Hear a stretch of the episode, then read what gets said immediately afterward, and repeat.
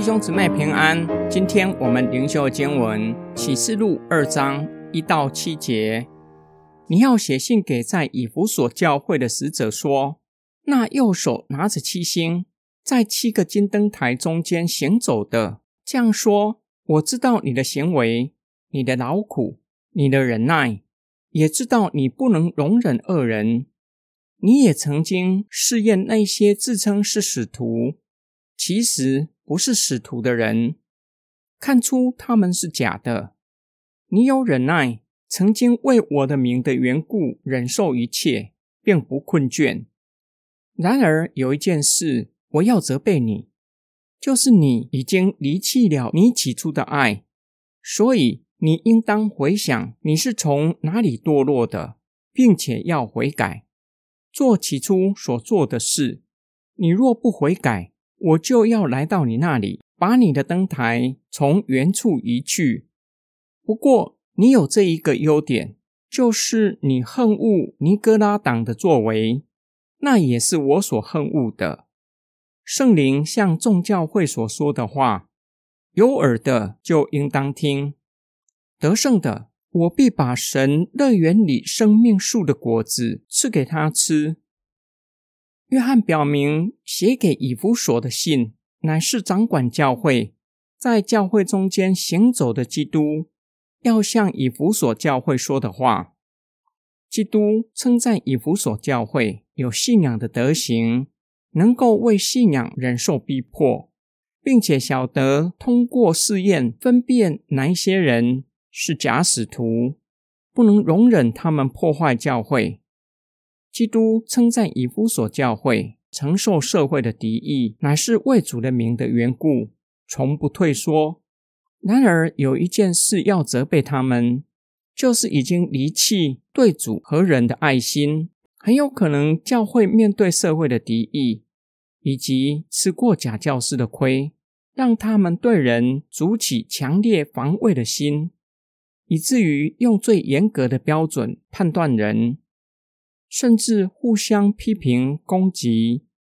基督呼吁以弗所教会要悔改，要重新拾回失去的爱心。若不悔改，要将以弗所教会的灯台从原处移走。就像耶稣曾经说过的：“不能结果子的无花果树，结局就是从土里被拔出。”失去教会原有的功能，不再能够为主做见证，不再是基督的教会。然而，以弗所教会还有一个优点，就是恨恶尼哥拉党的作为。他们的生活败坏，混杂异教崇拜，是基督所憎恶的。最后，劝勉以弗所教会要留心聆听圣灵向教会说的话，且要去遵行。若是持守到底，对以弗所教会来说，就是要重新拾回爱心，必将生命的果子赐给他们，永远享受与上帝同在的喜乐。